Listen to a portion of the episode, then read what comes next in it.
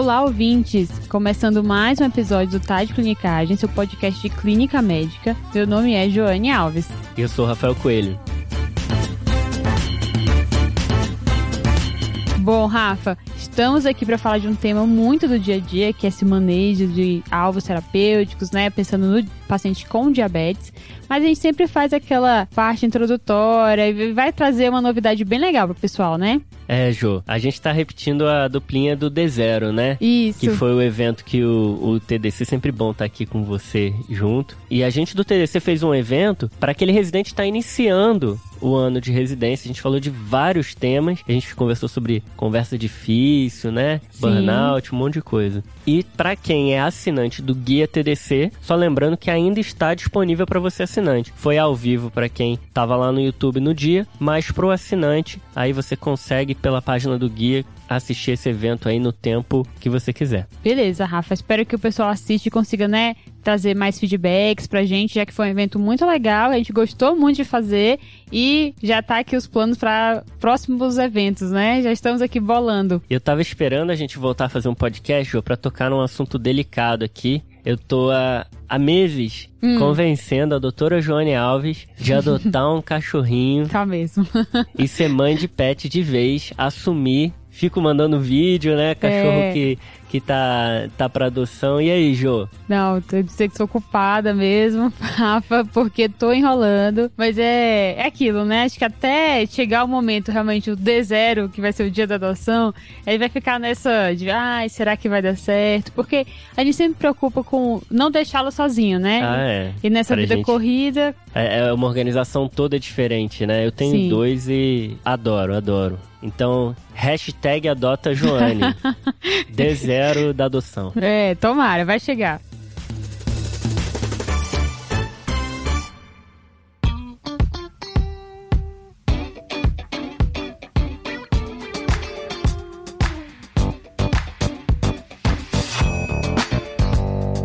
Voltando aqui pro episódio, Jô, como é que a gente vai estruturar esse episódio que a gente deu o título de alvos glicêmicos, hemoglobina glicada e novas tecnologias no diabetes, que são aquelas novidades aí que você comentou. Como é que vai ser a estrutura desse episódio? Então, nós vamos falar de três principais tópicos, tá? Primeiro, hemoglobina glicada. O que é, o que, que ela representa, a frequência de avaliação, quais são os alvos, como que individualiza. Segundo, glicemia capilar para quem, quem que tem que fazer e quais são as interferências que podem dar ao exame. E terceiro, a monitorização contínua de glicose. Também indicação, como utilizar e como acompanhar e quais são os alvos específicos da monitorização contínua de glicose, que é o famoso Libre, né? Aqui no Brasil essa é a, a marca aí que predomina. Exato.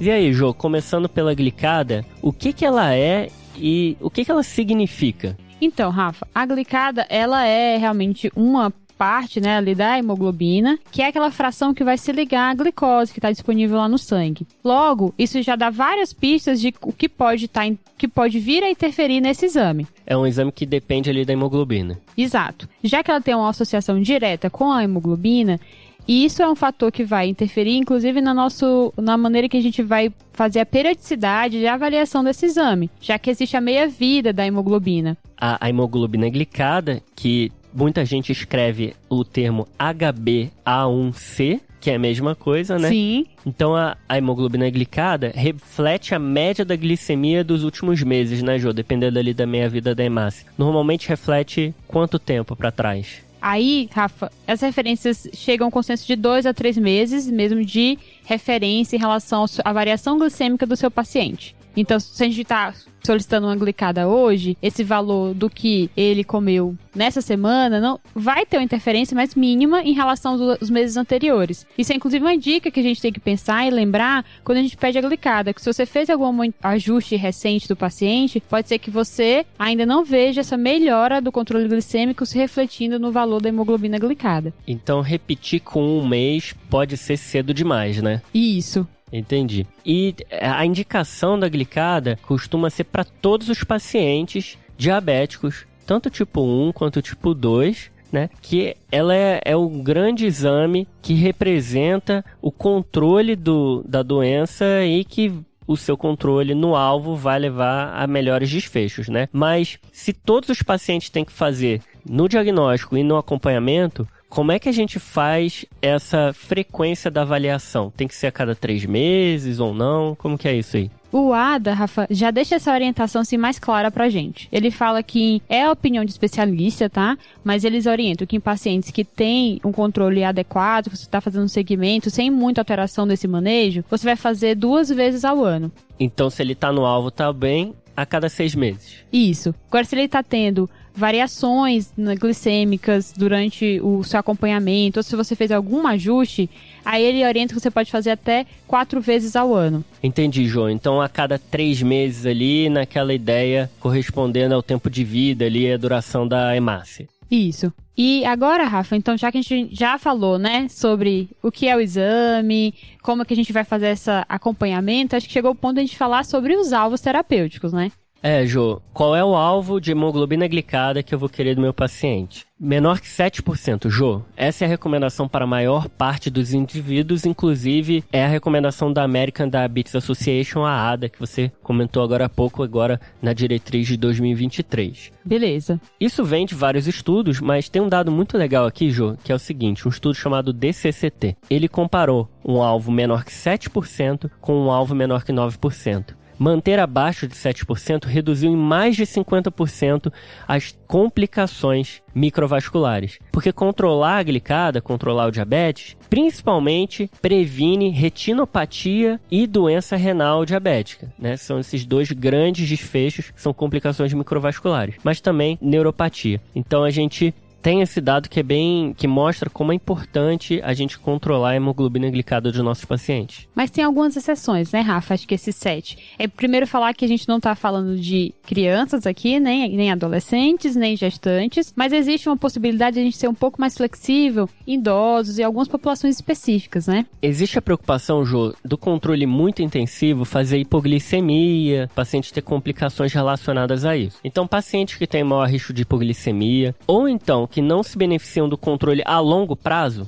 porque tem uma sobrevida um pouco menor, Sim. esses pacientes têm que ter os alvos afrouxados, né? Vamos dizer assim. Então, existem controvérsias, né? Inclusive quanto a quem é esse paciente, mas, de uma maneira geral, aquele idoso que ele tem comorbidades ou então ele já tem um comprometimento cognitivo, nem que seja leve, ou então tem alterações de funcionalidade, esse idoso não tem o mesmo alvo do paciente jovem. Então, qual que seria o alvo ali para esse idoso mais complexo? Seria ali abaixo de 8 a 8,5%, dependendo da diretriz. Tá. É legal você falar isso, né, Rafa? Porque as pessoas vão ver cortes diferentes e realmente é isso. Não existe um consenso quando a gente sai desses menor do que 7%. Então, a ideia é, e tente individualizar mesmo para o seu paciente, né? Exato, Jô. Só lembrando que o idoso que é saudável, várias diretrizes colocam até 7,5%. Então, tá. 7% para a maior parte dos indivíduos. Se for idoso, alguns locais 7,5%. Se for um idoso complexo, ali 8, 8,5% de hemoglobina glicada, o alvo. Tá. E aí existe também um outro extremo, né? O paciente que tem benefício de fazer um controle ainda mais estrito, ou seja, às vezes essa glicada aí tá menor do que 6,5. É, Jô, se a gente coloca reduz um alvo de 7 para 6, reduz muito pouco, mas tem alguma redução de risco de complicação microvascular. A redução absoluta ela é muito menor do que quando você reduz de 9 para 7, por exemplo, mas existem algumas indicações de você pensar em individualizar e fazer um controle mais intensivo em alguns pacientes. E quem que seriam esses pacientes, né? A gente tem que avaliar risco de hipoglicemia, duração de doença, expectativa de vida, comorbidades e complicações. Basicamente isso, tá? E aí a gente conversou com um amigo nosso, né, Jô? A gente vai ter nessa, nesse episódio a participação de dois colegas, o Dr. Eduardo Nakamura, Edu, ou Naka para os íntimos, e o Rodolfo, que são do Endo Direct, Endo Direct, que é o podcast de endocrinologia deles. E agora o, o Nakamura vai vai falar um pouquinho pra gente dessa individualização dos alvos. Fala galera do TDC, tudo bem com vocês? Aqui quem fala é o Edu, do EndoDirect, e eu vim trazer aqui uma dica prática para vocês em relação ao controle intensivo do diabetes. A gente está falando principalmente aí numa glicada menor do que 6,5%, que é o que algumas diretrizes trazem como meta. O primeiro ponto a se considerar aqui é em relação ao risco de hipoglicemia do paciente. Por quê?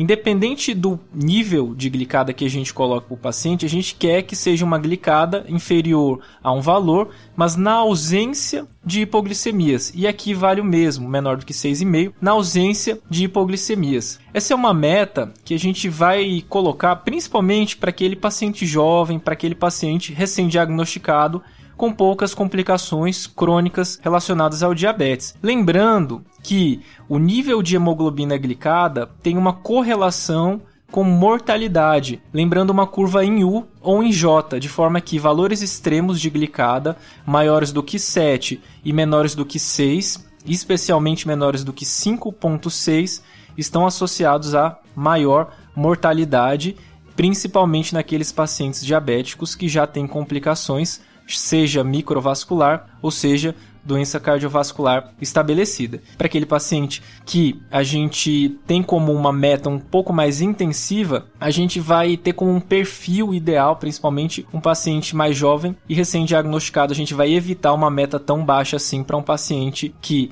já seja um idoso, já tenha complicações crônicas, já tenha uma doença cardiovascular estabelecida, porque a gente sabe nessas populações o risco de hipoglicemia é considerável. Tá bom, pessoal? É isso e até a próxima. Valeu!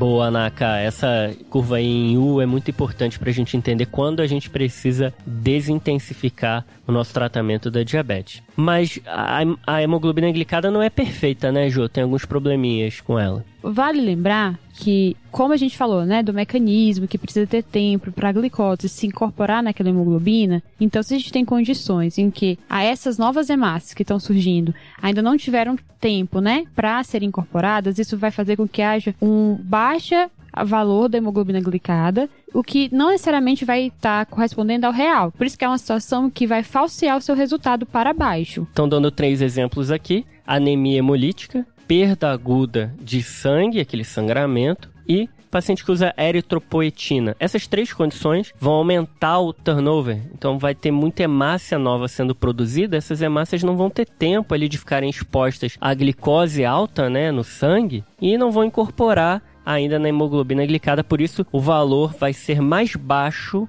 do que de fato deveria ser. Isso. E nas situações em que a gente tem um baixo turnover, ou seja, a hemácia está ali muito tempo, vivendo mais tempo do que deveria, e a gente não tem muito, muita hemácia nova, Acontece o contrário, né, Jô? Isso, Rafa. Então, não tem substrato, muitas vezes, para conseguir produzir essas novas hemácias. E aí, já que a gente está falando de substrato, a gente vai lembrar de como três principais causas, né? As anemia, anemia por deficiência de B12, de folato e ferro.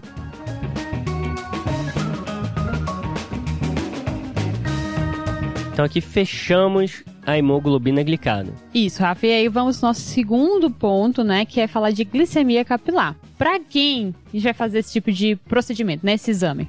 Jô, a gente explicou no episódio 131 de insulina bem como que se progride essas avaliações e o que, que elas representam e como ajustar para as insulinas basais, rápidas, de quais horários. Nesse episódio a gente falou sobre isso. Aqui a gente está falando mais sobre aferição, né? Isso. Então, só lembrar que a glicemia capilar, ela é muito importante para o paciente que usa insulina. Então essa é a grande indicação, mas nos últimos anos ela vem sendo substituída por tecnologias novas mas ainda existe uma importância bem grande em guiar a terapia nutricional, guiar a atividade física, prevenir hipoglicemia. Então a gente ainda usa muito esse controle, o paciente traz no consultório pra gente e a gente consegue ajustar as doses de insulina. Então a, resposta do para quem que você me fez é para quem usa insulina. Então é para ajudar a fazer aquele, aquele ajuste mais fino, né, do diabetes, para conseguir ir ajustando as doses da insulina que precisam ser feitas, para evitar o que a gente já comentou, né,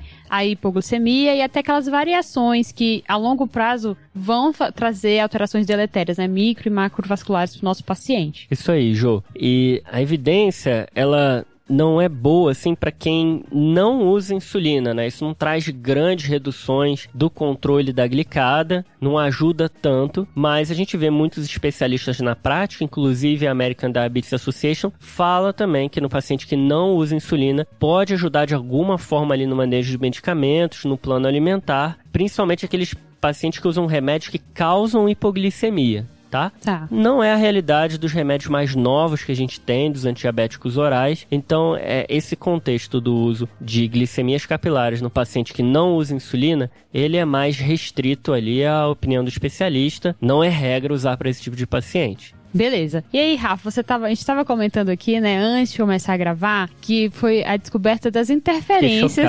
Não, essa sua descoberta foi muito boa. De, de, do que pode ter de interferência no valor da glicemia capilar. Jô, é, já aconteceu várias vezes do paciente internado fazer aquela glicemia capilar e, pô, não tá batendo, não faz muito sentido. Eu achava que tinha a ver com perfusão, não sei. E agora, estudando para esse episódio, eu descobri que existem duas formas do glicosímetro fazer ali a reação que vai te dar aquele valor ali de, de glicemia capilar. Uma delas utiliza uma via que chama glicose oxidase. E aí, os níveis de O2 sanguíneo de alguma forma podem alterar ali os valores. Então, quem está com O2 alto, ou seja, está recebendo oxigênio, ou então você acaba pegando um sangue arterial, pode dar resultados falsamente baixos. O paciente que ele está com hipóxia, ou então que você pega uma medida de sangue venoso e não capilar, ele pode dar um valor falsamente alto tá? Alguns glicosímetros usam ainda essa glicose oxidase, outros usam a glicose desidrogenase, que não são sensíveis ao oxigênio. Então, é legal saber isso, Jô, porque eu joguei na, na Amazon para ver mais vendidos. E eu encontrei ali entre os mais vendidos, um pelo menos ali que usava da glicose oxidase. Eu acho que é uma recomendação que vale principalmente quando não está fazendo sentido aquelas medidas. Pô, será que é isso no paciente internado? Já no paciente ambulatorial, a via da glicose oxidase também sofre interferência para quem tem alteração de ácido úrico, quem usa paracetamol e quem usa L-dopa, dopamina, tá? Então são algumas coisas ali que podem interferir nos valores do glicosímetro. Beleza, acho que esse fica como uma grande dica, né, nesse ponto aí de falar de glicemia capilar. É ter, estar atento nessas possíveis interferências. E aí, novamente, né, porque tanto tempo quebrando a cabeça para tentar entender, para fazer uma, o ajuste, que saber disso talvez seja a resposta, né, que a gente está procurando. Eu já tive uma paciente internada no, na enfermaria, na época da residência, que a gente ficou alguns dias tentando entender como que ela fazia tanta hipoglicemia assintomática e não era hipoglicemia. Era uma variação do glicosímetro. Então a gente precisa ficar atento a isso. Beleza.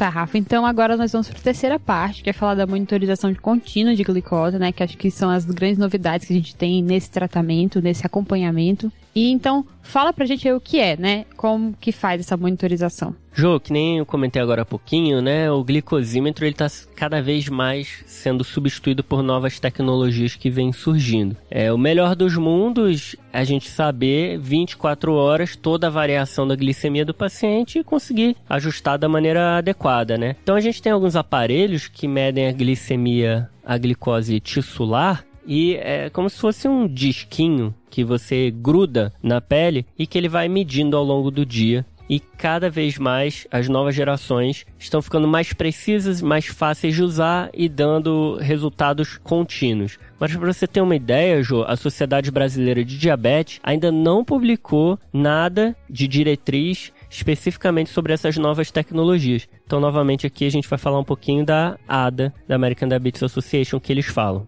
Beleza, Rafa. Então, pra quem tá ouvindo a gente, acho que pode falar que o principal nome comercial, né? Que é acho é o... que pode, né? Não tem patrocínio aqui, se quiser patrocinar também. que é o Libre, que é, é esse disquinho que o Rafa tava comentando, né? Que tem lá uma agulhinha que vai conseguir fazer essa monitorização. Ele tem algumas formas, aplicativo, já tem até alguns mais novos que vão ter outros aparelhos acoplados próprios para conseguir medir, né, e te dar esse valor da, da glicose. Isso aí, Jô. Então, de indicação para esses monitores mais modernos, o que, que a gente já tem de diretriz? Principalmente duas situações. um, o paciente que usa insulina. Então aqui entra principalmente o DM1, né, Rafa? Aquele que usa a infusão contínua, né, que é a bomba de insulina, mas também serve para o DM1 que faz o outro tipo de manejo, né, basal bolos. E o DM2 talvez também tenha benefício.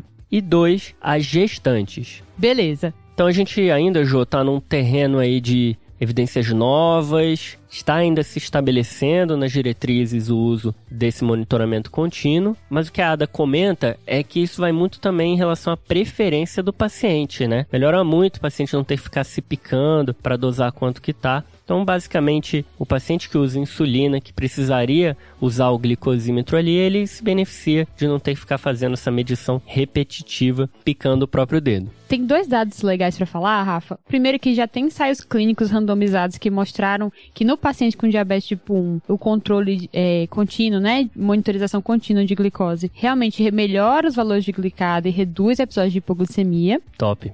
Porém, que aí é o segundo ponto, a gente ainda não tem esses estudos clínicos de longo prazo mostrando já benefício em reduzir complicação micro e macrovascular. É bem possível que em breve, né, com o uso mais abrangente desse dispositivo, a gente consiga ter esses dados, mas só para as pessoas saberem que ainda não existe essa resposta. A gente está tipo numa fase assim que a gente já tem evidência que os valores dentro de, um de, uma determinada faixa correspondem a um determinado valor de hemoglobina glicada. Agora, se manter na faixa vai reduzir complicações micro-macrovasculares da mesma forma do que a glicada, ou até melhor ou pior, a gente ainda não tem tanto essa resposta por conta da, do tempo, né? É muito recente. Esses grandes estudos que, que estabeleceram a glicada como padrão de monitoramento duraram muitos anos e, vai demorar um pouco ainda para eles serem substituídos. Exato. Mas você já comentou, Rafa, que existe esse, essa faixa que vai ter essa correlação com o valor da, da hemoglobina glicada. Conta pra gente qual é ela. Jô, é, existe na, no painel ali de monitoramento diversas informações que podem ser utilizadas, tá? Mas talvez a mais importante seja o tempo dentro do alvo ou o tempo dentro da faixa. Tá. A gente vai ter ali uma faixa de maneira geral entre 70 e 180, que é onde a gente quer que o paciente esteja. Se o paciente ficar 70% do tempo Dentro dessa faixa, isso corresponderia a 7% de hemoglobina glicada. Então, essa é a explicação de tentar manter o paciente dentro do, alvo mais de 70% do tempo. Existe uma preocupação com hipoglicemias, então o alvo é ficar menos do que 4% do tempo em hipoglicemia. Quanto maior o risco do paciente, menos eu vou tolerar esse tempo dentro dessa faixa aí perigosa. E o resto é o tempo que o paciente fica acima de 180, né? E completa os 100%. Então, resumindo, o alvo é que nosso paciente fique com a glicemia entre 70 e 180, que seria um valor que estaria muito próximo da meta para a maioria dos nossos pacientes, né? Isso aí, Jô. E a gente pediu uma opinião do especialista aqui novamente, o nosso amigo Rodolfo, lá do Endo Direct, que vai falar um pouquinho sobre o monitoramento contínuo de glicose. Oi, pessoal, meu nome é Rodolfo e a gente vai passar um pouco sobre monitoração contínua da glicose e, por definição, são aparelhos capazes de realizar a leitura da glicose intersticial através de um sensor acoplado no tecido subcutâneo do paciente. Aqui no Brasil, a gente tem principalmente o Freestyle Libre, que ele foi introduzido em 2016, ele não precisa de calibração com a glicemia capilar, mas em compensação nos principais modelos não tem alarme né, para hipo e hiperglicemias. É, o que seria então o Libre? Basicamente são duas pecinhas. Tem um sensor, que ele fica acoplado na pele, no intestino, fazendo a verificação da glicose intersticial, ele manda esses dados para o leitor ou scanner, que pode armazenar até 3 meses. Tá? E aí você tem acesso a vários parâmetros aqui. A média da glicose do paciente, uma glicada média estimada, né, o número de escaneamentos que ele fez ao longo aí das últimas semanas, tempo no alvo, enfim, tem vários parâmetros que a gente vai avaliando. Qual a frequência das verificações ao longo do dia recomendado? O guideline da ADA recomenda fazer uma verificação a cada 8 horas pelo menos, mas claro que quanto mais o paciente faz verificações, melhor ele vai controlando a glicemia dele o tratamento do diabetes. O sensor na pele ele dura 14 dias, então ele precisa ser trocado a cada duas semanas e você pode tomar banho normalmente, nadar ou praticar qualquer atividade física que não vai interferir na leitura do sensor. Então é isso de modo geral, espero que vocês tenham gostado. Qualquer dúvida ou queira aprofundar mais o conteúdo, segue a gente no arroba Endodirect, tem mais conteúdo de endocrinologia por lá. Um abraço.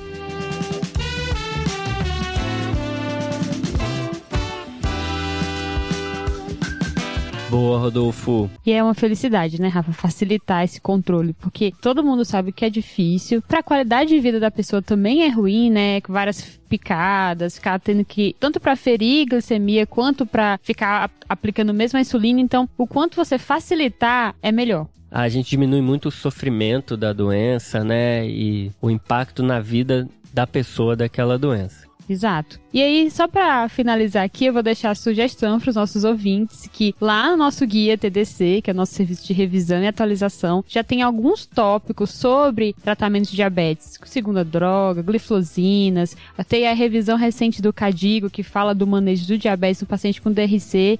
Então... Estudo grade? Já ouviu falar? Sim, tá sim. então fica aqui a dica. Quem quiser ler um pouco mais, se aprofundar nesse tema, já tem muita coisa lá no Guia TDC. Maravilha, Jô. Fechamos então? Fechamos, Jô. Vamos pros salves? Vamos pros salves.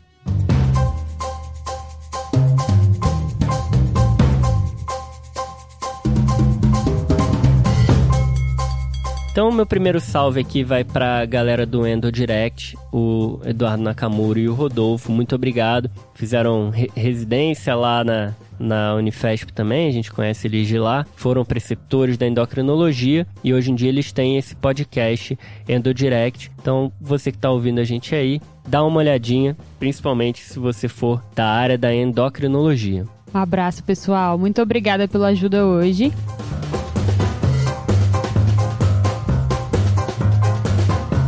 E aqui estamos num episódio novamente muito especial, porque a gente tem convidados que estão aqui acompanhando a nossa gravação. O João já é nosso colaborador, estagiário, já tá um, já não é nem o primeiro, né? Já é o quê? terceiro, terceiro episódio. Mas a gente tem o Júlio, que é aluno aqui da Escola Paulista de Medicina, que tá também começando essa caminhada de desenvolver o podcast. Ele vai ser um podcast de medicina de família e comunidade. E a gente tá aqui dando todo o apoio para ele para que esse pro projeto saia do papel. Quando saiu esse podcast, Júlio, você fala com a gente, hein, pra gente recomendar estimular a podosfera, né? Que nem o nosso Joãozinho gosta de falar. Exato.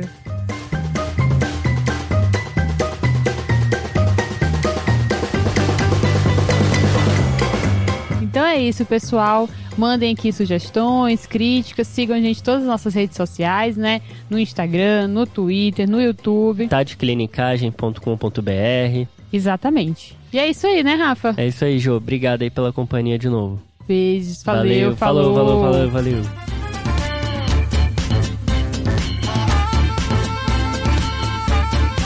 Esse podcast tem como objetivo educação médica. Não utilize como recomendação. Para isso, procure o seu médico.